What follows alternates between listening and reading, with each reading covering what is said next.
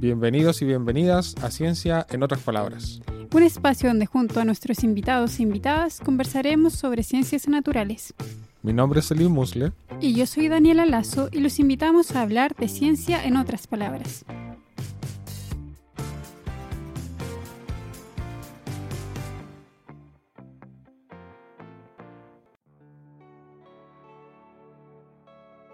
El episodio de hoy estaremos conversando sobre los bosques, ecosistemas que juegan un rol fundamental para la supervivencia de muchas especies. Para conversar sobre esto, estamos junto a Paulina Lobos, doctora en Ciencias Biológicas con mención en Ecología y Evolución y creadora de Cápsulas de Cambio, un podcast sobre cambio global. Hola Paulina, ¿cómo estás? Hola chicos, gracias por la invitación. muchas gracias a ti, Paulina, por estar hoy día aquí con nosotros. No hay de qué. Bueno, y el, tema de hoy son los bosques. Y puede sonar esto como una pregunta súper trivial, pero yo creo que pocas veces nos la hemos hecho. Y queremos aprovechar que estás tú con nosotros para hacerla. Y te queremos preguntar, ¿qué son los bosques? Eh, yo creo que es una pregunta igual importante eh, de, de, hacerse, porque de pronto hablamos mucho de proteger o de cuidar o de que nos gustan los bosques y no siempre, o eso hace a veces que asumimos que todo el mundo sabe lo que es y tenemos que tener, un, creo, un lenguaje común para que podamos protegerlo de mejor forma. Así que empezaría como por ahí, así como las personas que se pregunten qué son los bosques y, y quieran hablar del tema, me parece genial. Así que eh, nuevamente gracias por la invitación.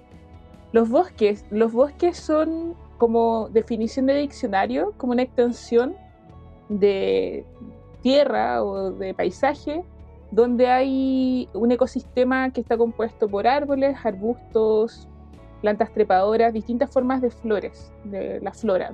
Y eso puede ser nativo, exótico, etc. Ahí ya se va como volviendo más específico, pero tener en consideración que un bosque es un lugar donde hay árboles, arbustos y muchas formas de vida que corresponde a la flora. Esa sería como la definición de diccionario, por así decirlo. Y un bosque nativo, entonces entenderíamos que nos están diciendo que en ese lugar el bosque está compuesto por especies nativas del lugar donde se está señalando el bosque particular. Claro, porque hoy en día eh, mucho del paisaje boscoso que vemos tiene que más especies introducidas, monocultivo, claro. pino, eucaliptus, y yo creo que son de los clásicos que vemos hoy cuando salimos cerca del bosque. Claro, o sea, es muy, muy, muy, muy común que cuando las personas ven eh, un área verde, creen que es un bosque. Y esa área verde puede ser una plantación de eucalipto, una plantación de pino, eh, un cultivo agrícola, etc. Un bosque nunca va a ser algo que genere el humano. El bosque siempre va a ser algo entendido como un área natural. Entonces, por ahí también puede ser que nos ayude la pista de de cómo definir un bosque y por qué es importante manejar esta definición y diferencia entre un bosque y una plantación, por ejemplo, o cultivos agrícolas. Eh, yo creo que es importante cuando empezamos a pensar en cómo cuidarlo y cómo restaurarlo. Si yo veo que hay un proyecto de ley, por ejemplo, lo que dice restaurar el bosque nativo, claramente yo como ciudadano voy a entender que en el área que van a cuidar o resguardar o restaurar eh, va a ser un bosque que no van a plantar pinos ni eucaliptos porque me están hablando de cuidar y rescatar el bosque, no de hacer nuevas plantaciones para el humano. Entonces ahí es cuando nos sirve mucho tener este conocimiento entre todos, digamos, no solamente desde el punto de vista académico, sino también desde la ciudadanía, eh, empoderarse eh, en cuidar sus áreas naturales cercanas a su ciudad o lugar donde viven. Oye, Paulina, ¿y cuántos tipos de bosques existen y en qué se diferencian? Por ejemplo, en Chile, ¿cuántos tipos de bosques podemos encontrar? Buena pregunta. me, encanta, me encanta este tipo de preguntas, la verdad. Tipos de bosque existen varios. Podemos decir que hay distintos ecosistemas boscosos a lo largo de Chile. Primero recordar que Chile es una la tan llamada isla biogeográfica, ¿cierto? Somos un país largo y angosto que no hace que vayamos desde distintos climas, ¿ya? Y esos climas nos van a permitir entonces observar distintas formaciones boscosas o ecosistemas boscosos. De esa forma podemos ver marcadamente que desde la zona central, digamos, quinta región, hasta el comienzo de la séptima región, para que esta nos ayude a, hacer la idea de los lugares donde estamos hablando, correspondería a una formación boscosa de tipo mediterráneo, bosques eh, esclerófilos. Y esto que se refiere el clima, el bosque mediterráneo esclerófilo, que son especies que están adaptadas y han evolucionado en climas de altas temperaturas, de baja precipitación, como el clima que nosotros vemos cuando vamos, no sé, a Santiago, por ejemplo, que vemos que es súper árido. Eh, ahí también hay bosques. No necesariamente pensar en un bosque como lo que se ve en Patagonia, por ejemplo. En Santiago, en la metropolitana, en la sexta región, séptima región, hay bosques que se ven de distintos, pero son bosques igual. Eh, luego tenemos bosque, bueno, la selva valdiviana o el bosque templado lluvioso, que debe su nombre, eh, particularmente, por ejemplo, eh, llama mucho la atención que se llame selva valdiviana, y quiere decir que en esta región, que va desde finales terminando Concepción hacia Puerto Montt, como en esas latitudes podríamos decir que predomina la selva boliviana y se debe su nombre a que las temperaturas de este ecosistema son constantes. Hay una alta humedad y una alta precipitación. Entonces, no, es, necesita haber una muy alta temperatura para que sea una selva. Una selva no siempre va a ser tropical, digamos. Y en este tipo de ecosistema o bosque lo que vemos son especies siempre verdes, ya vemos una mayor predominancia de árboles por sobre arbustos, por ejemplo. Eh, entonces vemos formas de vías que son típicas de la percepción que tenemos de estar en el sur, que es como muchos árboles por todos lados, grandes helechos, eh, etc.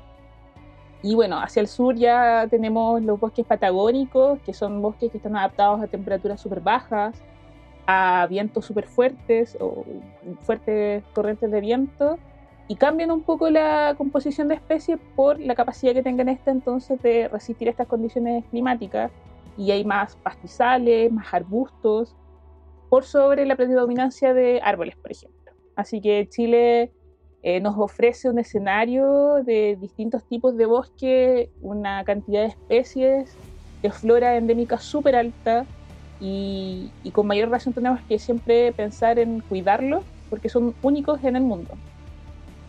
Ese es como un viaje rápido entre los bosques de norte a sur, creo. Creo que abordé casi todo. No, súper.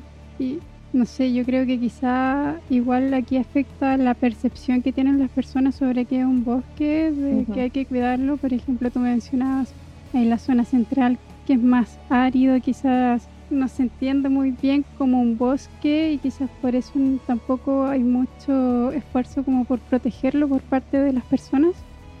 Claro, eh, por ejemplo, si tú le preguntas a alguien del sur, no sé, ustedes son de Concepción, y le digo, chicos, vamos a Santiago a ver el bosque, tal vez lo primero que se nos viene a la mente es la imagen del camino al aeropuerto o, no sé, de un cerro que para nosotros en el sur está pelado, pero no está pelado, eh, tiene especies de arbustivas claramente que son nativas y endémicas, muchas de ellas de esa zona, y que no, que no le quita la condición de bosque, por así decirlo, y no le quita la importancia de resguardarlo.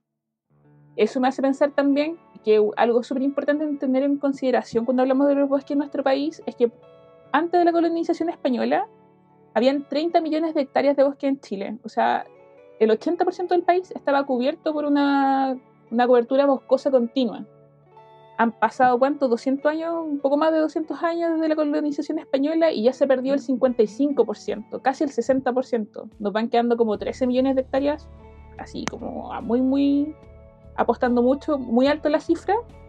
Y, eso nos muestra por qué cuando hablamos de bosque nos cuesta entender un poco, o no todos los chilenos tengamos la misma figura de bosque, porque gran parte se ha perdido. Y hay personas que es, para ver un bosque tienen que directamente visitar una zona más hacia, hacia el sur o austral, digamos, para ver un bosque propiamente tal. De la misma forma, mucha gente en el sur, por ejemplo, acá nos toca trabajar con distintas eh, comunidades y de repente nos dicen, mira, profe, eso es un bosque y me está señalando una plantación. Entonces también acá en el sur nosotros estamos rodeados de plantaciones de pino y eucalipto que las personas pudiesen entender que tienen el mismo valor o significancia o importancia en términos ecosistémicos que un bosque nativo, que no lo tiene. Así que sí, claramente el daño que hemos hecho sobre los bosques ha sido alto y cosas como estas de conversar sobre los bosques se hacen siempre muy, muy necesarias. Aprovechando este último tema que estás dejando en tu respuesta anterior, quisiera preguntarte que hablemos un poco sobre la importancia de los bosques, estos que hoy en día quizás del lado más de la ciencia conocemos como los servicios ecosistémicos, pero, pero algo que siempre ha estado ahí, que es lo que los bosques nos dan a nosotros como humanos y a todos, en realidad, a toda la vida que hay a su alrededor. Los bosques nos brindan diversos productos y servicios que eso hace que en la ciencia se llame servicios ecosistémicos, que son como bienes que nosotros podemos obtener de un ecosistema. Ahora, esa categoría o ese tipo de conversaciones nacen de la necesidad de poner en valor el ecosistema natural. Porque claramente un bosque, solamente por el hecho de ser bosque, debiese ser cuidado y resguardado por los humanos. Dada la tendencia a la gran intervención humana por ser los ecosistemas naturales, entonces surge esta necesidad de, de, que si no entendemos la importancia por sí misma, bueno, entonces vamos señalando los, los bienes que nos entregan para que sí le empecemos a prestar atención como para quienes no manejen el concepto, no estén tan cerca de, lo que se refiere a los servicios ecosistémicos. Y dentro de eso hay diversos servicios, y sobre todo los que nos entregan los bosques, que primero es la biodiversidad que generan, ¿cierto? Un hogar para cientos de especies, porque pensemos que el bosque está compuesto por mucho más que árboles. Tenemos árboles, arbustos, helecho, epífitas, musgos, hongos, un gran grupo de flora, pero a la vez genera el hogar para otros muchas más. Eh, los suelos que generan, va a generar entonces un ecosistema para los microorganismos, va a generar eh, un ecosistema o un hábitat para los anfibios, para reptiles, para aves, para mamíferos, etc. Entonces, hablamos que el bosque genera entonces una casa común para cientos de especies nativas, naturales de los distintos ecosistemas que podemos estar referenciando. Y eso da cuenta entonces cuando hablamos que nos presta el servicio de la biodiversidad, ¿cierto? También nos prestan regulación. Los bosques generan y regulan los ciclos del agua. Nosotros en las ciudades tenemos agua gracias a una cuenca que se le llama, que es una cuenca hidrográfica, ¿cierto? Una parte boscosa en un cerro que nos está generando agua y que, que es tomada para llevarla a las ciudades. Eh, y eso es gracias a los bosques, digamos. No es, no es generación espontánea ni un super manantial cachantún, digamos. Otros servicios que nos prestan, bueno, pueden ser los productos, que también son ya quizás los primeros que se nos vienen a la cabeza, la madera, los frutos, los hongos comestibles, o sea, pensemos hace cientos de años atrás cuando la subsistencia del hombre en nuestro país basaba un gran porcentaje en lo que nos éramos capaces de sacar o recolectar desde los bosques, ¿no? y que eso sigue siendo fuerte en lugares donde los bosques todavía son muy predominantes. Así que los bosques nos prestan muchas utilidades como productos y bienes, pero yo creo que es súper importante recordar que uno de los servicios ecosistémicos más importantes que nos entregan es el bienestar. Y eso en, la literatura científica y cada vez más se está tratando de poner en, en valor o hablar sobre ello, porque si no nos dieran ningún bien, ningún producto, algo que los humanos necesitamos es estar conectados con la naturaleza. Y eso es un bien que también se pone y se cuantifica y se valora y se trata de resguardar. El hecho de que, por ejemplo, no sé, este año pandémico, yo los tomo a ustedes dos y los, los teletransporte a la mitad de un parque nacional. Qué rico. Ustedes como persona probablemente les subiría el ánimo, la moral significativamente solamente por el hecho de estar viendo algo verde, o un entorno natural cerca de ustedes. Y eso le pasa a todo el mundo, ¿no? tanto una persona que vive en Santiago, en una selva de cemento, hasta alguien que vive en, no sé, en el lugar más prístino que pueda haber. El humano de por sí tiene una conexión súper fuerte con la naturaleza y siempre va a estar, tiende a mejorar cuando estamos en entornos naturales. Entonces, cuando destruimos los bosques, también nos estamos no solamente quitando bienes, servicios, sino también bienestar. Así que eso es súper importante, creo, de señalar. ¿Qué más? Seguramente se me pasan muchas cosas, pero yo creo que esas como las más generales y más importantes de recordar a grandes rasgos. Sí, no, creo que esta es una buena lista y que en el fondo nos invita a nosotros mismos a buscar también, o sea, a preguntarnos a nosotros mismos qué sentimos nosotros que nos entregan los bosques también. Yo creo que distintas personas pueden contar también. Medicina, por ejemplo.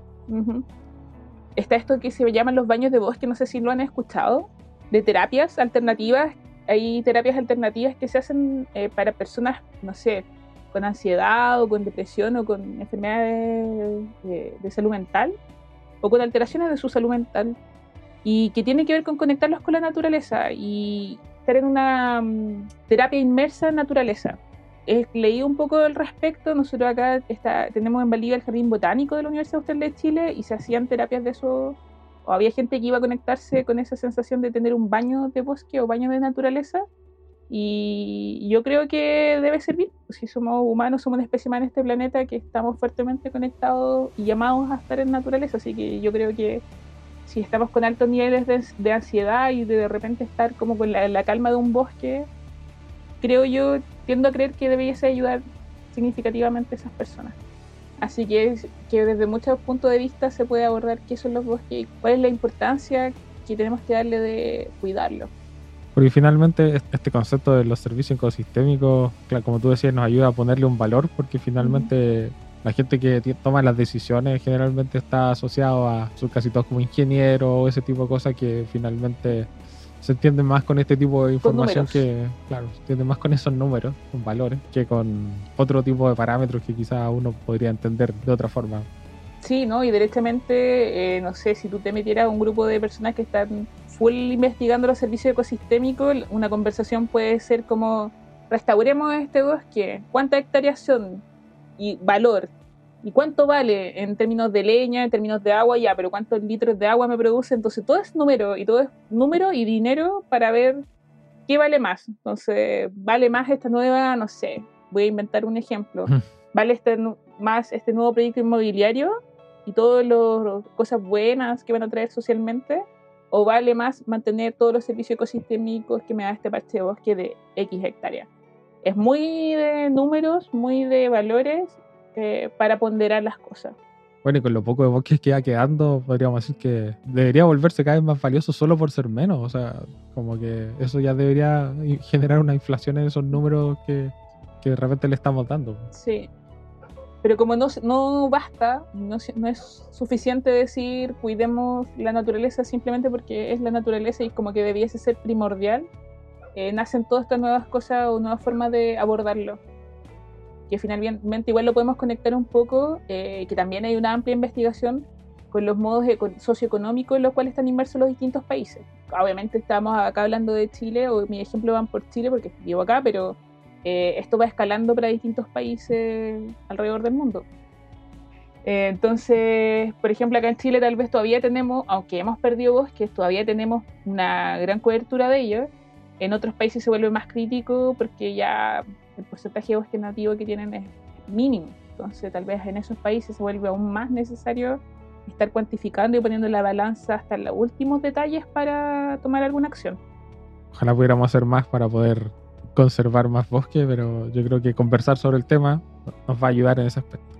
Así es habitualmente también cuando hablamos de bosques y qué nos brindan y qué servicios nos dan o bienes o productos eh, o bienestar, eh, tenemos que considerar que por lo menos en Chile son pensados dentro de, un poder político, ¿cierto? Que puede estar escuchándonos la ciencia, eso es otra conversación, pero siempre están hablando de lugares externos. Entonces, algo que también surge en los últimos años y que se ha puesto muy en valor es ver cómo estos entonces sistemas socioeconómicos que modelan un país pueden afectar o deberían estar afectando de distintas formas según la región donde lo estés viviendo.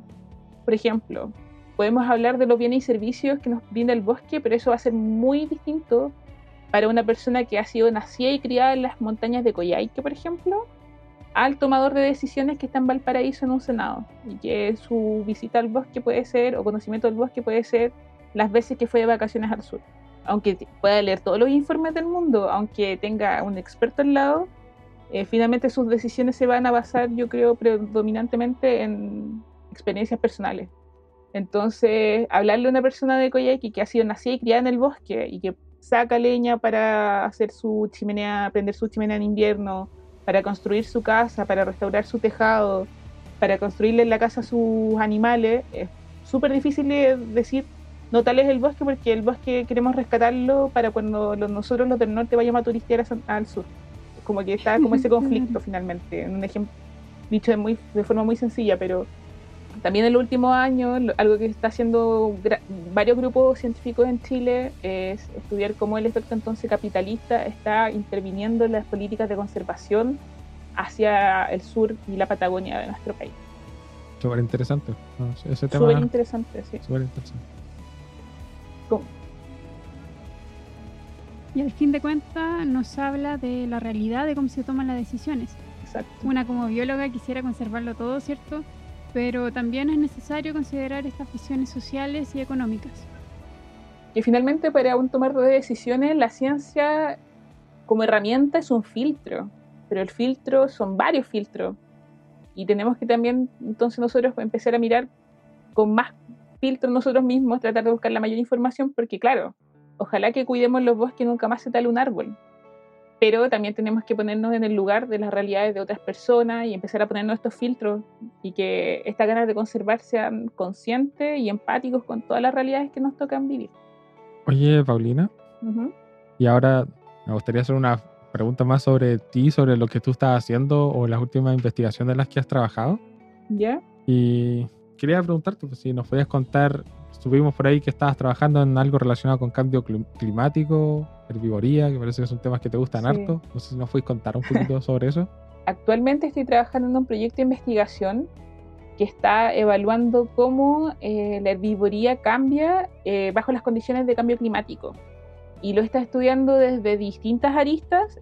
Es una- un proyecto de investigación que nace en la Universidad de Lund en Suecia y que yo estoy trabajando en una arista representando a Chile o llevando esta investigación a Chile porque ellos están investigando, por ejemplo, cómo varía la herbivoría en el tiempo en distintos ecosistemas del mundo.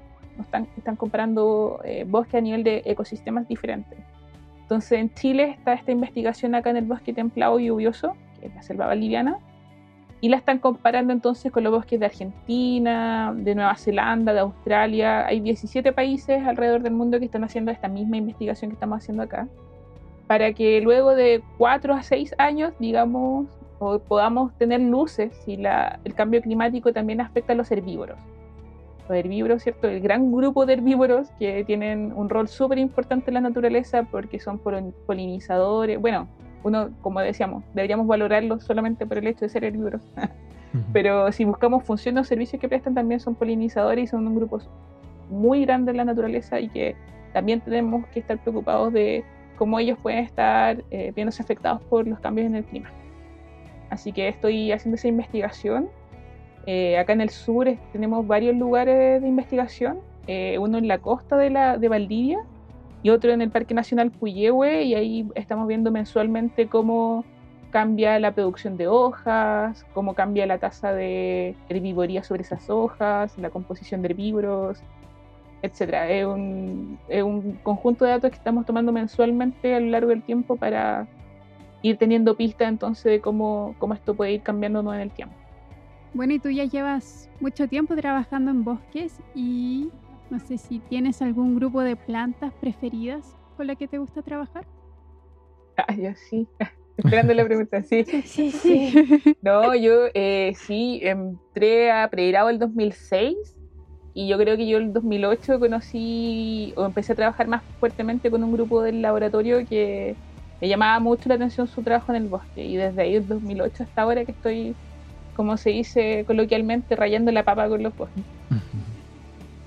Eh, sí, es maravilloso vi- poder vivir en, en el sur de Chile en el sentido de que desde Valdivia estoy a media hora, una hora de un área boscosa nativa, estoy a dos horas de varios parques nacionales, entonces cuando llegué a vivir acá como que me alucinó ese potencial de poder estar inmerso tan fácilmente en la naturaleza.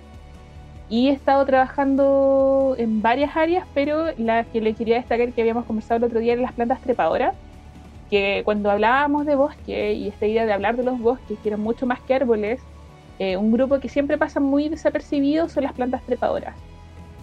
Puede pasar desapercibido porque son pocas especies y son como 10 o 12 especies en Chile de plantas trepadoras leñosas que generan leño y trepan los árboles y uno las ve en el bosque y son de baja abundancia. Uno las ve a la orilla del camino, en los parques nacionales, por ejemplo, pero no son como las de Tarzán. Entonces, no sé, cuando uno habla de bosque, usualmente se maravilla, no sé, con los árboles, o con los tremendos helechos, o con las flores, etcétera. Las trepadoras siempre quedan como un poquito más, más atrás, pero a mí me parece un grupo súper interesante eh, porque se comportan de forma muy distinta a cualquier otro grupo de plantas.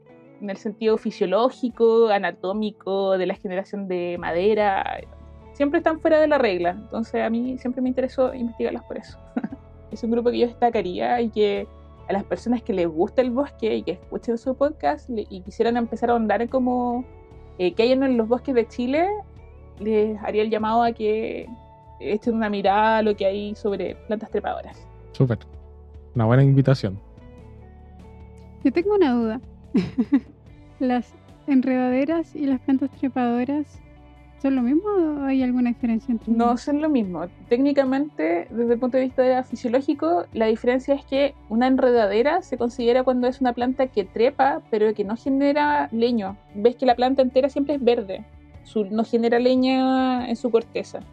Y una trepadora sí genera corteza en su tronco, porque no tienen tronco, es como el planta que va creciendo si genera en todo su camino hasta el dosel del bosque, si genera leña, que esta corteza más dura. Y eso es la diferencia técnica de lo que es una enredadera y de lo que es una planta trepadora. Buena, buena Muy buena pregunta. Sí, buena Muy buena pregunta. Y también, bueno, y si las comparamos como estamos hablando hace un rato de, lo, de la importancia de los bosques, ¿cuál sería la importancia de las plantas trepadoras? Las plantas trepadoras, eh, algo que generan es que generan muchas hojas. Entonces capturan mucho CO2 para lo poco que son en representación del bosque, digamos.